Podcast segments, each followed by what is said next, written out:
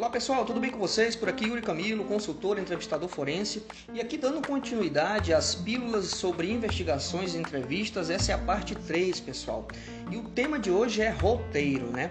Por que roteiro? Porque eu recebi é, algumas mensagens lá via Instagram, né, o direct, e também pelo WhatsApp é, me perguntando, né, algumas pessoas com algumas dúvidas ou querendo alguma sugestão de roteiro para utilizar em uma entrevista de fraude ou entrevista de assédios, perguntando se eu utilizo um roteiro padrão, como é que eu faço os meus roteiros. Eu já dei algumas orientações para algumas pessoas, mas as dúvidas né, dessas pessoas podem ser dúvidas de outros. Então eu resolvi aqui fazer uma pílula, em vez de escrever um artigo até que eu estava pensando, eu resolvi passar um áudio aqui para vocês falando sobre roteiro. Antes disso, eu tenho apenas três comentários para fazer para vocês, antes de eu passar aqui, digamos assim, um esqueleto padrão de um roteiro para vocês poderem utilizar de alguma forma. E aqui, pessoal, é, meu intuito não é editar regras, tá? Ou seja, dizer que vocês devem fazer dessa forma, é apenas passar alguns insights, algumas ponderações, alguns nortes até de perguntas, né, nesse roteiro, para que vocês utilizem, utilizem da forma como vocês acharem melhor, mais adequado, né, que amplie a experiência de vocês ou que agregue a experiência de vocês em relação a investigações e entrevistas de alguma forma, tá legal? Então vamos lá, os três comentários que eu quero fazer é é, em termos de roteiro, vai depender do caso a ser investigado, se é meio óbvio, né? Dependendo do caso, principalmente em relação a situações de assédio, né? A gente tem uma pegada totalmente diferente, apuração de assédio moral, sexual, discriminação, racismo, então tem uma pegada até mais acolhedora, né? O, o roteiro tem perguntas até de cunho mais psicológico em relação ao comportamento de vítimas até o investigado principal, ao denunciado ou denunciados, tá legal? O roteiro de fraude também tem algumas peculiaridades nesse sentido sentido, tá?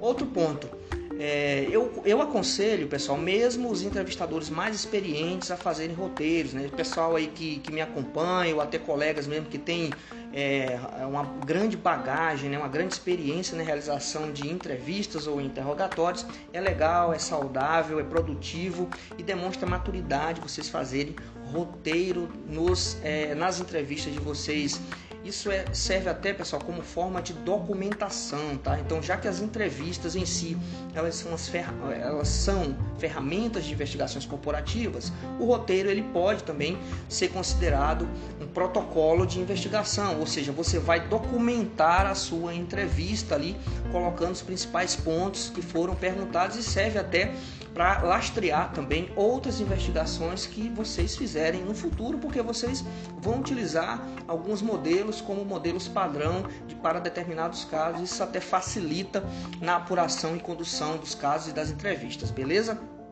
Um outro ponto aqui que também me perguntaram já algumas vezes, Yuri, eu devo escrever durante a entrevista ou não? Olha, dando a minha experiência, minha vivência prática, né? geralmente eu escrevo muito pouco é, faço anotações muito poucas durante as entrevistas porque eu gosto sempre de focar na pessoa, ou seja, focar ali no entrevistado, na pessoa que está na minha frente, seja presencial ou virtual. Então eu escrevo muito pouco, eu deixo a escrita, né, os principais apontamentos a cargo da pessoa que está ali me acompanhando, seja uma pessoa com experiência em entrevistas ou uma pessoa que está iniciando entrevistas. A gente faz um alinhamento prévio para que essa pessoa que não vai conduzir a entrevista, que ela faça os principais apontamentos, as principais é, anotações, com pontos de atenção ou não, porque ali a pessoa já sai com o relatório, né? pelo menos com os, os, principais tópicos do relatório praticamente pronto relacionado a essa entrevista. Quando você está sozinho, aí tem que se, meio que se virar nos 30, né? Fazer algumas anotações pontuais ali, né? Eventualmente, e depois é, utilizar no relatório. Beleza, pessoal? Então é isso. Isso depende muito se a pessoa anota ou não, se o entrevistador anota ou não, isso vai depender muito do perfil do entrevistador, tá legal? Eu tô dando a minha experiência, eu não gosto de anotar justamente porque eu acredito que quebra aquele laço, né, aquele liame ali que está sendo construído de empatia, de rapó entre entrevistador e entrevistado. E eu já notei isso na prática, né? Às vezes os entrevistados eles se sentem um pouco incomodados e perdem um pouco até a linha do raciocínio quando eles percebem que o entrevistador está ali anotando alguma situação, fazendo alguma observação ou por escrito ou no, no notebook, no laptop. Aí desconcentra na maioria das vezes até o entrevistado. Então eu até aconselho que a pessoa que esteja me acompanhando ou se se eu for a pessoa que estiver acompanhando, né, se um outro colega entrevistador estiver conduzindo a entrevista, eu fico ali fazendo os principais apontamentos, porque geralmente né, a, a segunda pessoa, ou seja, aqui não está interagindo diretamente com o entrevistado, ele fica fora um pouco da linha de visão ali, né? E ele fica um, um, fora um pouco até das narrativas, dos discursos e até facilita que ele escreva, que ele analise até o comportamento, a postura, a narrativa, todos os sinais né, sensoriais de comunicação da pessoa até de uma forma mais tranquila, porque ele não está interagindo ali constantemente com o entrevistado. Beleza? Então é isso. Essas eram as considerações iniciais que eu queria fazer para vocês. Então vamos lá passar aqui para vocês é, um esqueleto geral é, de entrevistas, beleza? Eu separei aqui em nove pontos, pessoal, para vocês, ok? O primeiro ponto de, do seu roteiro é uma apresentação inicial, é a forma de receber o entrevistado, ali que você vai realizar aquela calibração da linha de base do entrevistado, ou seja, como ele se comporta habitualmente, tá? E aqui, pessoal, tem que alinhar um discurso, o roteiro, uma das principais funções iniciais desse roteiro é você alinhar o discurso, né? Junto ao seu entrevistado, ou seja, não mentir para o entrevistado na, na medida do possível, diga do que se trata a entrevista. Eu já notei situações e eu vou falar até para vocês de um erro grave aqui, de que muitas entrevistas elas já começam errado, começam mal por falta de alinhamento sobre o assunto, sobre o tema da entrevista, beleza? Então, exemplos de temas aqui para vocês, de temas macro que vocês podem falar para os seus entrevistados no momento de que forem convocados ou pessoalmente pela chefia ou por e-mail até quando for mandado um invite para que ele participe de uma entrevista. Então, levantamento de informações sobre procedimentos internos e políticas da empresa, mapeamento de processos internos é um outro, uma outra possibilidade também de explicar para a pessoa do que vai se tratar, é, análise de clima organizacional. Por que isso? Porque é necessário, nessa parte inicial do roteiro, você introduzir o assunto, introduzir o tema de forma geral, é claro, de forma macro, mas de uma forma assertiva, para que você não deixe o entrevistado às escuras, sem ele estar tá sabendo ali do que se trata, e ele vai ficar até mais desconfortável se ele não souber do que se trata. E o outro o ponto aqui que eu queria trazer para vocês é, é a situação ainda nesse é, ponto 1 um da apresentação inicial do roteiro, é, jamais, pessoal, minta para o seu entrevistado no sentido de dizer que é um treinamento. Eu já vi acontecer em algumas empresas de comunicarem erroneamente dessa forma. Isso prejudica, pode prejudicar o início da entrevista ou até a entrevista por inteiro. Então, quando for alinhar, é uma investigação, seja de assédio, seja de fraude, é, faça o que eu estou é, comentando aqui, ou pelo menos siga esse caminho, falar que é levantamento de informações é, sobre processos e procedimentos internos, ou mapeamento de processos internos, ou análise de clima organizacional. Agora, nunca diga que é treinamento, porque isso vai prejudicar com certeza a entrevista, vai deixar o entrevistador numa saia justa ali para que ele consiga contornar aquela situação, porque geralmente quando o entrevistado chega na sala, seja presencial ou virtual, e ele foi comunicado previamente que seria um treinamento, e você ali como entrevistador vai dizer que não é treinamento, que é um mapeamento, que é um levantamento de informações, a pessoa fica com raiva, a pessoa já cria uma certa aversão ali ao processo, ao procedimento e até a você, entrevistador. Então é muito importante, né, no alinhamento prévio, ali, seja você um, um membro do compliance interno da empresa que está ali encarregado de fazer a investigação ou um consultor externo, como é meu caso, esse alinhamento prévio deve existir para que não seja alinhado de forma errada, equivocada, porque isso pode prejudicar a entrevista e prejudicar o levantamento de informações e a investigação como um todo, beleza?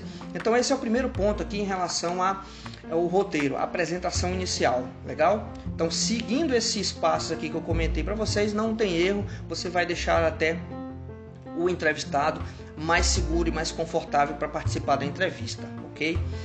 O segundo ponto aqui, pessoal, são as perguntas iniciais para estimular uma narrativa livre do seu entrevistado.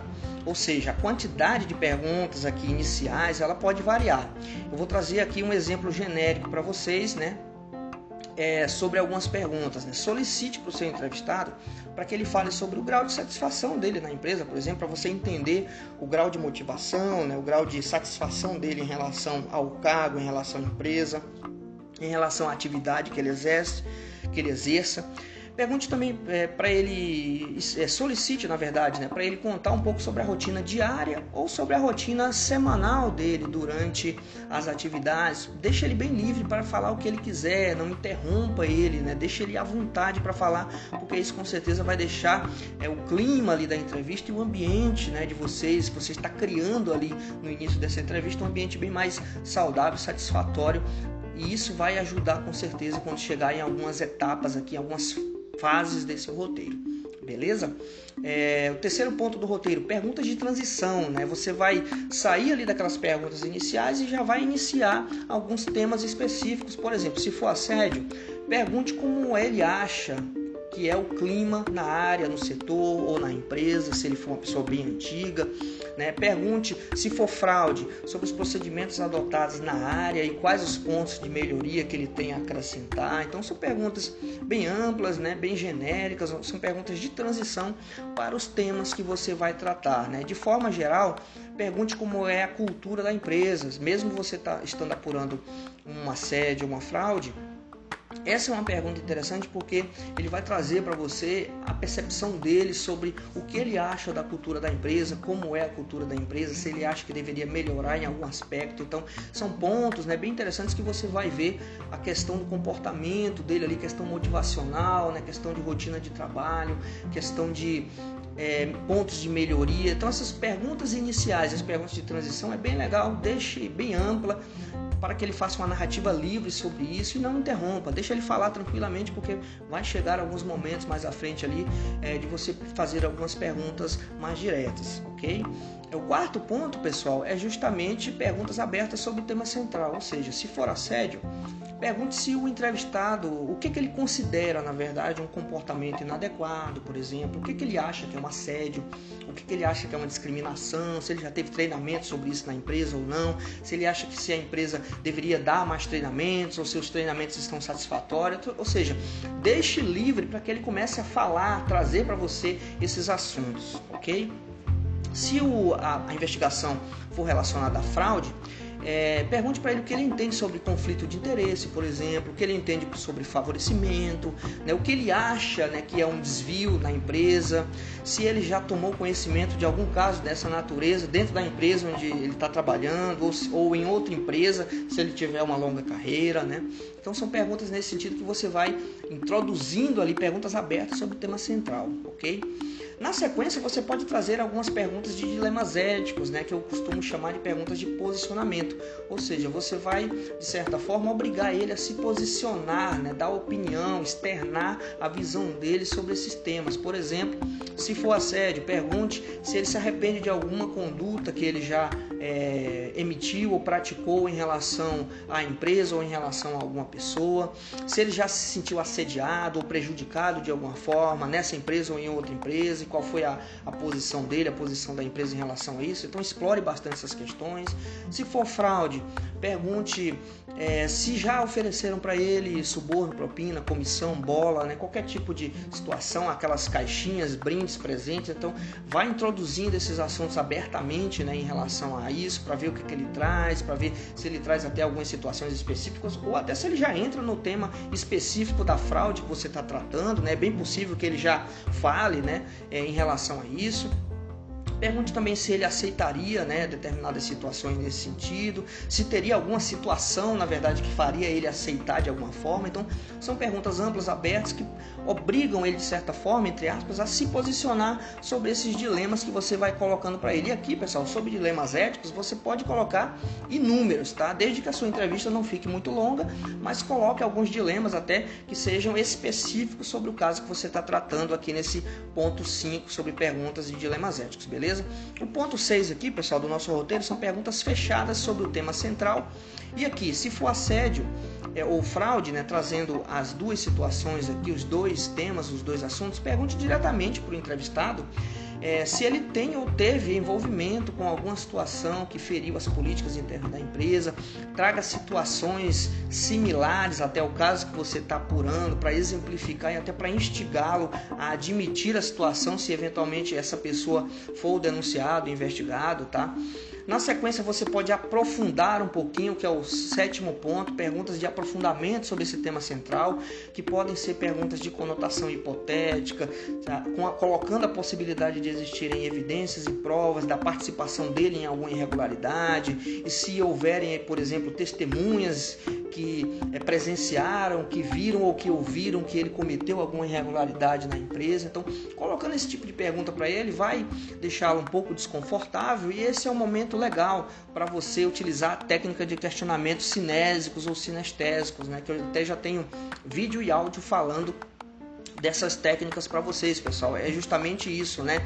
É observar o que ele traz espontaneamente, observar o que ele traz para você a partir de perguntas que você fizer e ali você analisa a parte corporal, a parte sinestésica dele para ver quais são os tipos de perguntas que vão gerando mais estresse, mais desconforto na pessoa, que você vai considerando pontos de atenção até que cheguem é, em uma parte, digamos assim, confirmatória de evidências, porque você pode utilizar esses desconfortos um pouco mais lá na frente.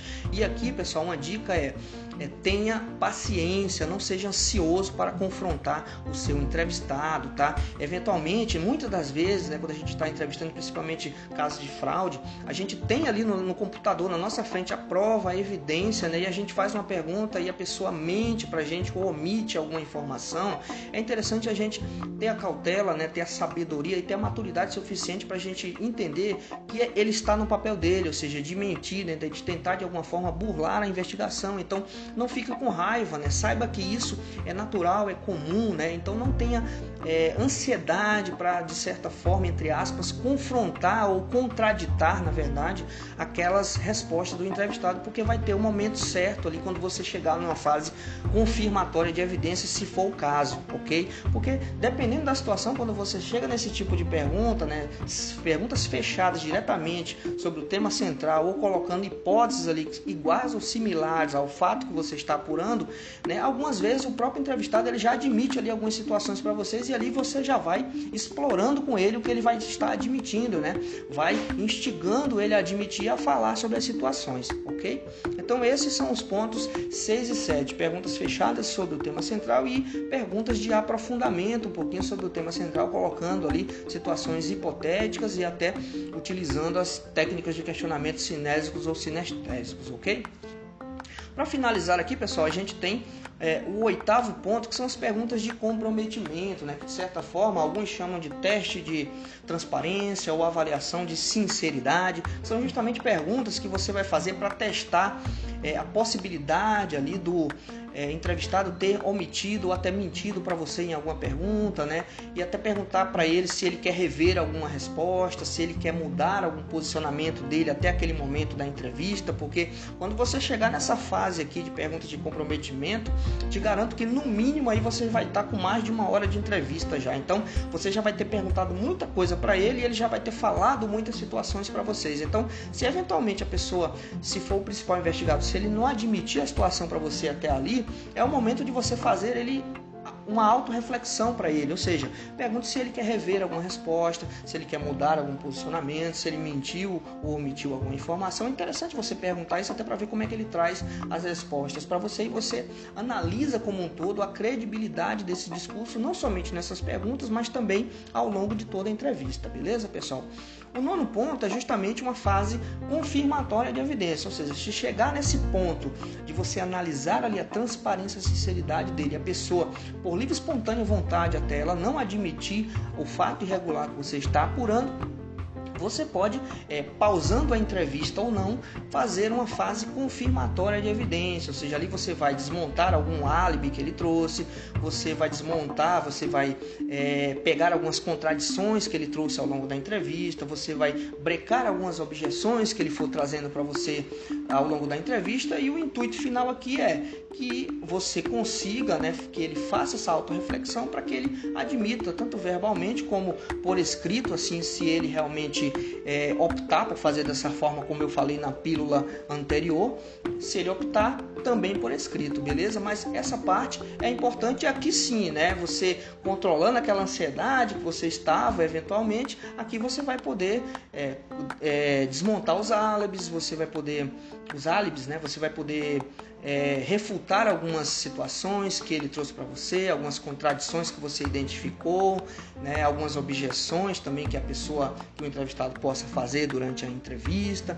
Então aqui é o momento certo de você já ir desmontando é, toda a narrativa dissimulada que ele vinha trazendo para você, se assim ele é, vier nessa pegada. Ou seja, em alguns casos até o próprio entrevistado, né, o denunciado, ele antes da gente chegar nessa fase confirmatória de evidências ele próprio admite as situações e começa a falar por livre espontânea vontade. Isso é bom, é produtivo para a entrevista, até a entrevista acaba até um pouco mais rápido, tá? Se for o contrário, você vai precisar, é claro, é, entrar numa fase confirmatória de evidências e eventualmente até é, apresentar, né, fazer leitura de algumas evidências, de algumas situações que foram identificadas, que foram constatadas, para você aí estimulando o entrevistado é, a admitir as situações e esclarecer todos os fatos e principalmente entender as motivações ali daquela conduta inadequada, daquela quebra de política. Beleza, pessoal? Então esse é um, um, roteiro. Não se preocupe, quem não conseguiu anotar, é, eu aconselho até ouvir novamente aí esse áudio, né? E também eu vou deixar aqui na descrição, no Spotify, no Anchor, vou deixar é, esse roteirinho aí. Basicamente o que eu falei verbalmente para vocês, eu vou deixar ele estruturado aí para vocês e ali quem quiser fazer ali algumas anotações, algumas, é, algumas é, apontamentos desse roteiro que eu vou deixar para vocês, fique à vontade. E se tiver dúvida ainda, me procure ou lá no Spotify, no Anchor, no YouTube, é, no LinkedIn até ou no Instagram, que eu estou sempre disposto a ajudar e a colaborar aí e até aprender com vocês também, né? Porque como eu disse é, e venho dizendo aqui ao longo é, da transmissão e dos meus conteúdos, aqui é uma via de mão dupla, eu sempre estou aprendendo com vocês, estou trazendo também algumas colocações aqui que eu acho que pode ajudar aí na condução né, que vocês estão fazendo de investigações e principalmente de entrevistas. Ok, pessoal? Então essa foi, esse foi o, o episódio 26 né, das pílulas sobre investigações e entrevistas, parte 3. Legal? Então fique ligado que em breve já vem a parte 4 aí a gente vai dar continuidade a essas pílulas que eu já recebi vários feedbacks que estão gostando e está bem legal. Valeu, um abraço, tchau, tchau, até a próxima.